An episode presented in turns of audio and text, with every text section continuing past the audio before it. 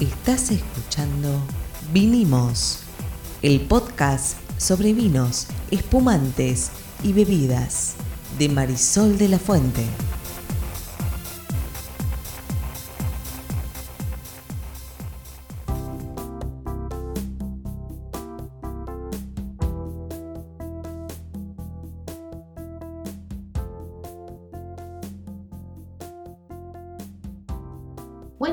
Buenas. Mi nombre es Marisol de la Fuente y soy Sol Sommelier. Y yo soy Ariel Torres y soy el que hace las preguntas del que no sabe en este podcast porque realmente no sé.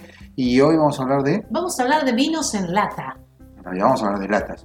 Vamos a hablar de vinos. No, vamos a hablar de latas. Vamos a hablar de las dos cosas. ¿Hay vinos especialmente para latas? Hay vinos que en el caso sobre todo de Argentina son bastante particulares y están pensados para las latas. Ah, mira. Entonces vamos a hablar de latas y de vinos. Vamos a hablar de latas. O y de vinos enlatados, así le damos el gusto a Marisol. Muy bien. El tema este es interesante, ¿no? Porque parecería que es una gran novedad de la industria, el mundo del, del vino, ¿no? De la- del mundo de, de las bebidas. Pero en realidad no es tan, tan nuevo. A ver, te pregunto a vos, ¿hace cuánto crees que existen los vinos en lata? Francamente no es una cuestión de fe, no tengo idea. Diría por lo menos 20 años. Bueno, O sea, ojo buen cubero. está siendo súper generoso, porque en general cuando hablo con los consumidores o me preguntan sobre los vinos de lata, lo consideran que es una novedad, ¿no? que tiene dos, tres años en el mercado.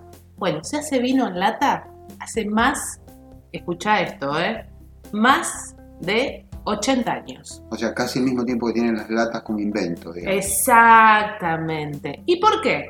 Porque las primeras latas que se utilizaron, digamos, el primer vino en lata, hay registros de que fue en 1935, ¿sí? Por una, en una compañía en, en California, eh, fue uno de los primeros en aparecer en lata, y obviamente eran las latas de acero, con tapa plana, ¿no? Ujú. Onda que necesitas Una brelata. el abrelata, el abridor ese del piquito, Sí, sí, sí, sí, ¿Sí? exacto. eh, para poder servírtelo. Y viste que ah, de ahí viene un, un mito muy habitual asociado al mundo de las latas. ¿no? Perdón, las latas siguen siendo de acero. O sea, son de lata, digamos, es acero.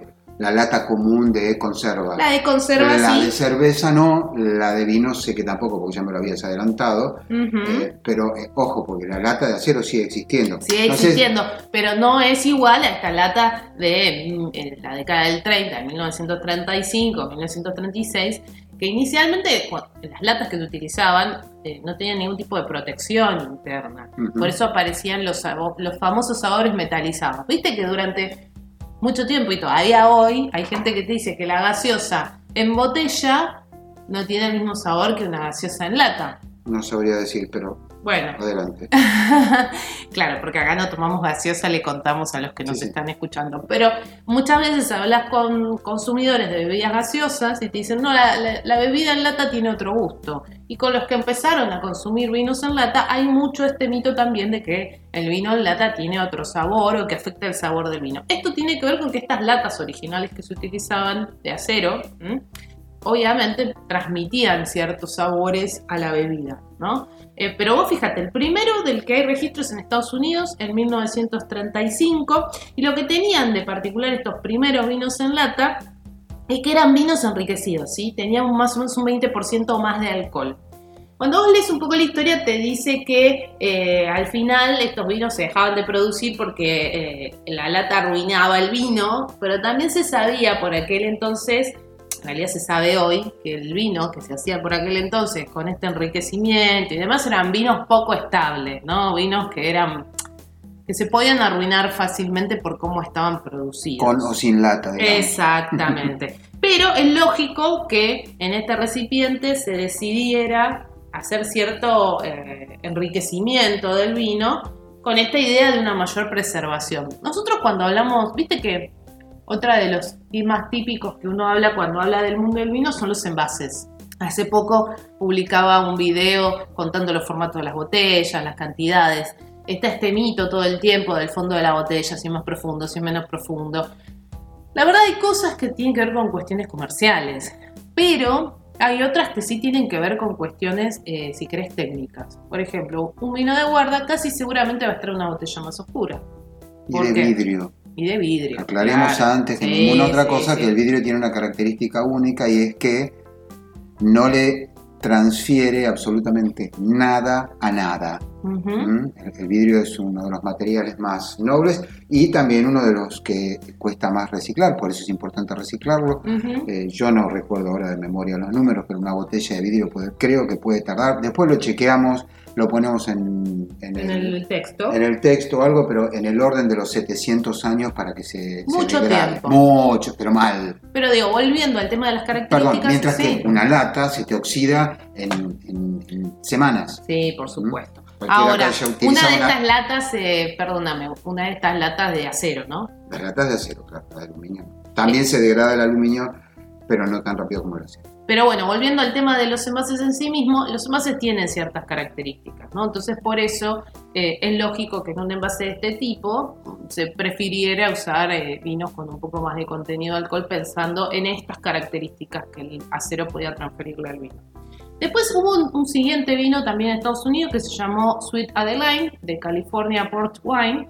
También, obviamente, un vino reforzado y dicen que el nombre venía de una canción vieja que tenía el mismo nombre. Eh, y fue presumiblemente uno de los primeros también que empezó a comercializarse fuerte. La diferencia que tenía este es que la, la lata tenía una parte superior como si fuera un pico y arriba estaba tapado con una tapa corona, como la de la cerveza. Entonces ya empezaba a aparecer el concepto de todo bien con el vino en lata, pero tiene que ser fácil de abrir, no lo puedo abrir como una lata de tomate.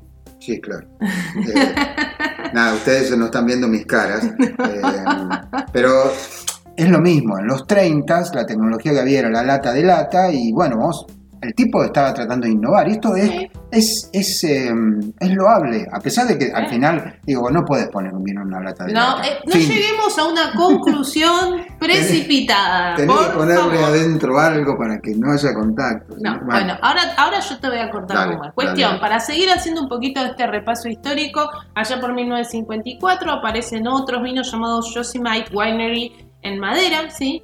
Eh, y también aparece para el mismo año el primer vino kosher enlatado que se llamaba Mother Goldstein New York State 100% Pure Sacramental Concord Grape Wine. Sigo con la historia súper rápido, como ven la mayoría tenía que ver con Estados Unidos. Eh, el primero que se conoce fuera de Estados Unidos es en Australia, también en lata de acero, y se llama Burial Picnic Dry Red. Y al mismo tiempo empiezan a aparecer los primeros en Francia. La idea, la idea de poder llevarlo al picnic, me imagino, estaba detrás Eh, de esto. en lugar de llevar una botella, tener que descorcharla, te Sí. llevabas una lata con tapa corona también, ¿era ese? Esos eran, eh, no, eran latas normales. que había que llevarse también. el abrelata. Habría que llevar el, el abrelata, ¿no? Es, es un poquito, yo no, no quiero sonar feo, pero es un poquito como anticlimático, para no utilizar la palabra que empieza con corta. Eh, pero es un poquito anticlimático. Te abro, te abro un vinito y le Y das tú- tro y le como das si con- fuera una lata de choclo. No, o como No. si fuera una lata de aceite, ¿viste? También. el aceite para auto con el cosito También, de piquito. Pero bueno, a ver, y para los que están pensando, no, esto es cosa de gringo que no entiende nada de vino, o que no entendía, porque ojo que en Estados Unidos se hacen grandes vinos. En Australia también. Y en Australia también. En 1964 se enlata el primer Chateau de Champs Beaujolais Superior. Onda, Chateau de Champs Beaujolais Superior. Un Beaujolais, como saben, es un vino joven del año, pero también se empieza a, a enlatar ahí por 1964. Eso en Francia, me imagino. Por supuesto. Bien, o sea, los franceses que se supone, los franceses se compraron un número de cosas, entre otras la cucarda de yo sé de vinos y vos no, eh, y aunque esto no sea exactamente así, quiere decir que entonces le estaban dando la bendición a la lata. Bueno, pero esta historia no iba a terminar tan bien como parece, a pesar de la bendición eh, de los Sí, franceses. son muchos ensayos. Cuando vos lees la historia, lees por todos lados que fueron como ensayos, ¿no? La Ujú. primera gran comercialización de vino blanco en lata fue por 1970, fueron los australianos que salieron al mundo con su lata, pero momentito que Venezuela y Argentina también empezaron a hacer vinos enlatados por esa época. Había uno que se llamaba Sangría Torito. ¿Dónde? acá en Argentina, en para esa época. ¿En qué década? Estamos hablando más o menos para la, la década del 70, ¿sí?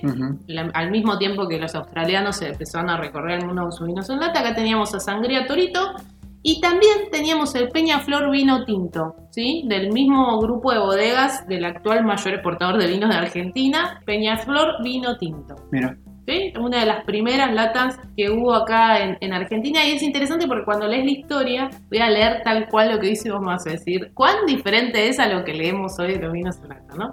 La publicidad dice, y la estoy viendo para los que nos están escuchando, la lata conserva inalterable el legítimo sabor del tinto Peñaflor.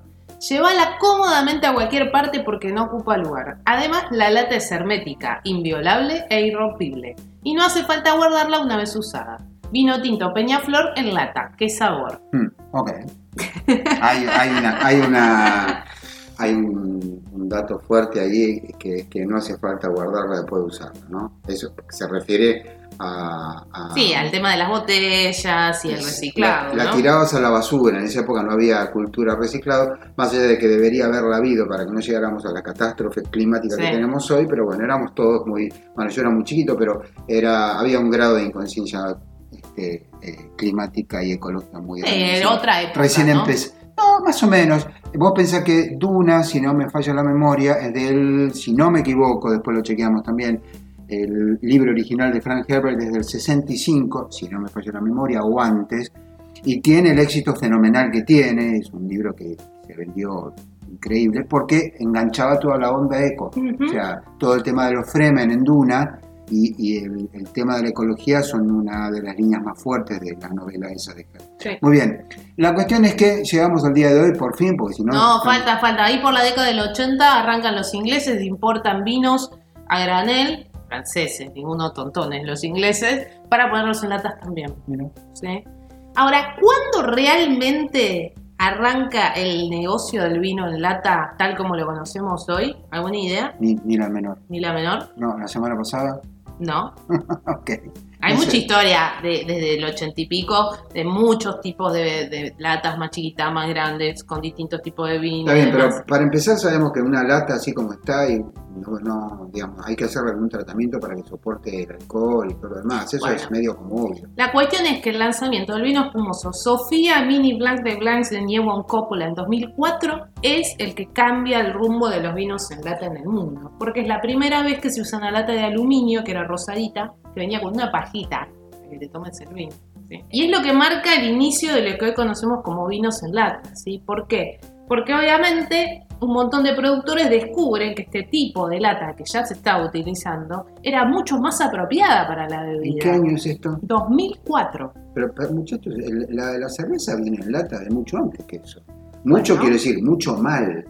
Eh, así que podrían haberlo craneado un poquito y decir, che, si sirve para la cerveza, que también es una bebida alcohólica, pero porque acá el problema, uno de los problemas es el agua y el otro es el alcohol. Claro, lógico. Y también las características del vino. Cuando vos seguís a lo largo de la historia, empiezan a aparecer un montón de, digamos, muchos de estos que habían hecho experimentos o de bodegas que habían detectado que ahora este recipiente eh, iba a ser mucho más eficiente para el uso, para la comercialización de vino, empiezan a, ver realmente la oportunidad de comercialización. De hecho, vos me preguntabas, ¿cómo es la lata? Las latas que se usan en Argentina son todas de Bell Corporation. Y hace un tiempo estuve en una charla de esta gente, de esta empresa, y ellos explicaban que las latas de aluminio por dentro tienen una película protectora que hace que no haya contacto con el aluminio, entonces la lata es inocua, no le transfiere ningún sabor ni ningún aroma al vino. Ahora, acá aparece esto de la calidad del vino, ¿no? Si seguimos en la historia de 2004 para acá, aparecen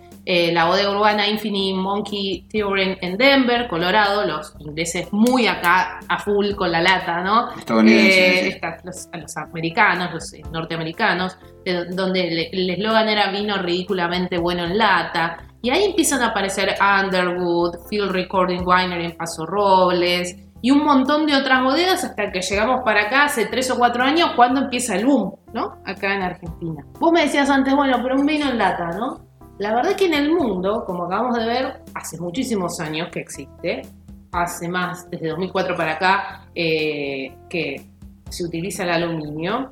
En el mundo se enlatan vinos de buena, buena calidad, ¿sí? Para consumir en lata. Y ahí, digamos, encontrás como muchas, muchas cosas que son reales ventajas. Lo puedes trasladar, se enfría muy rápido, es para consumo individual, que en ese sentido a mí me parece que está bueno, ¿no? Por ejemplo, si vos estás solo acá y querés tomarte una copita de vino, por ahí es mucho más o queremos tomar dos vinos distintos, desde ese punto de vista, que cada uno de nosotros abramos una lata distinta, me parece que está bueno. Torres no habla porque está indignado que estemos haciendo este podcast, les quiero contar a todos. No, no, no, pero indignado para nada. Lo que ocurre es que me parece que mm, hay un número de restricciones importantes respecto a la lata.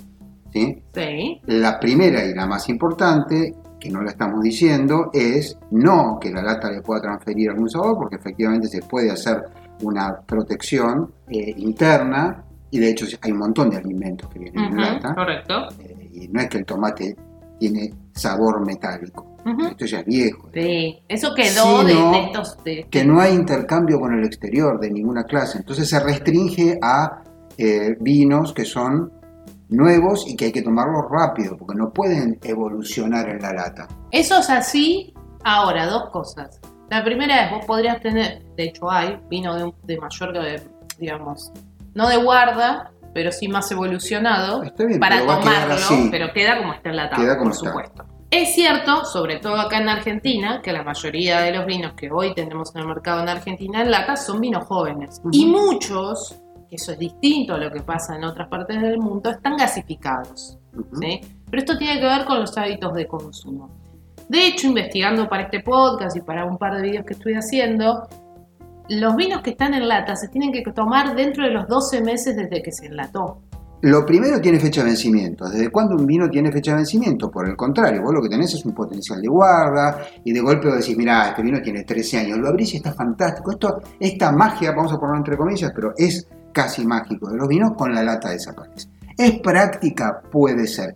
¿Tiene que ser práctico tomar vino? No lo sé. Bueno, por eso, ahí entran las tendencias de consumo, ¿no? Y toda esta pelea que tiene la industria del vino con la industria de la cerveza y de otras bebidas, de acercar el vino a los consumidores, ¿no? Cuando vos hablas con los consumidores de vino o con aquellos que quieren empezar a tomar vino, te hablan de esto del rito, ¿no? Y que para tomar, una vez estaba leyendo un estudio reciente de la industria que decía, la gente entrevistada decía, que para tomar una cerveza con los amigos, abrís la cerveza, te la tomás y seguís charlando con tus amigos, que para tomar un vino tenés que prestar atención. pero esto es mentira. Bueno, pero tiene que ver con la No mitología que está en la cabeza de la gente. A ver, si hubiera alguna manera de que el vino se pareciese a la cerveza, entonces no estaríamos hablando de vino y cerveza, serían la misma cosa. El problema es que el vino y la cerveza son cosas diferentes. Si vos me decís, voy a poner leche en lata, voy a poner agua en lata, voy a poner hecho, nafta en lata, voy a poner plutonio en lata. A ver, el tema no es la lata, es el vino. Por eso yo antes te preguntaba si acaso hay vinos que se hacen específicamente para lata. Porque el vino, la lata, no respira, se termina eventualmente el oxígeno, porque las bacterias lo Ujú. deben consumir, eh, por lo tanto tiene una fecha de vencimiento y no evoluciona. Y obviamente vos no vas a pagar un vino de 15 mil dólares en lata. No, por supuesto. Pero Entonces, ahí entran otras cuestiones. Por supuesto que sí, pero lo que estoy diciendo es, una cosa es una cosa y otra cosa es otra cosa. Esto No, es todo. está to- totalmente de acuerdo. Lo que yo sí quiero traer es demitificar algunas cosas. El vino en lata es malo. No es malo. Yo no dije eso, ¿eh? Es un vino en general, sobre todo lo que se consigue acá en Argentina, que es un vino joven. La mayoría, como dije hace unos minutos, está gasificado, lo Es cual la foto de un vino. No es un vino como uno entiende un vino. Un vino es un- una criatura que evoluciona con el tiempo. no todos, pero muchos, sí. En general, voy a ponerlo de esta manera porque qué problema, ¿no? Los vinos que a mí me gustan, Bueno, ahí está. ¿entendés? Puede ser. Entonces, los vinos que a mí me gustan jamás podrían, jamás. Por ahí dentro de mil años esto suena a, me equivoqué, mala mía, está todo bien. No existían los refrigeradores cuando nació Cristo, verdad.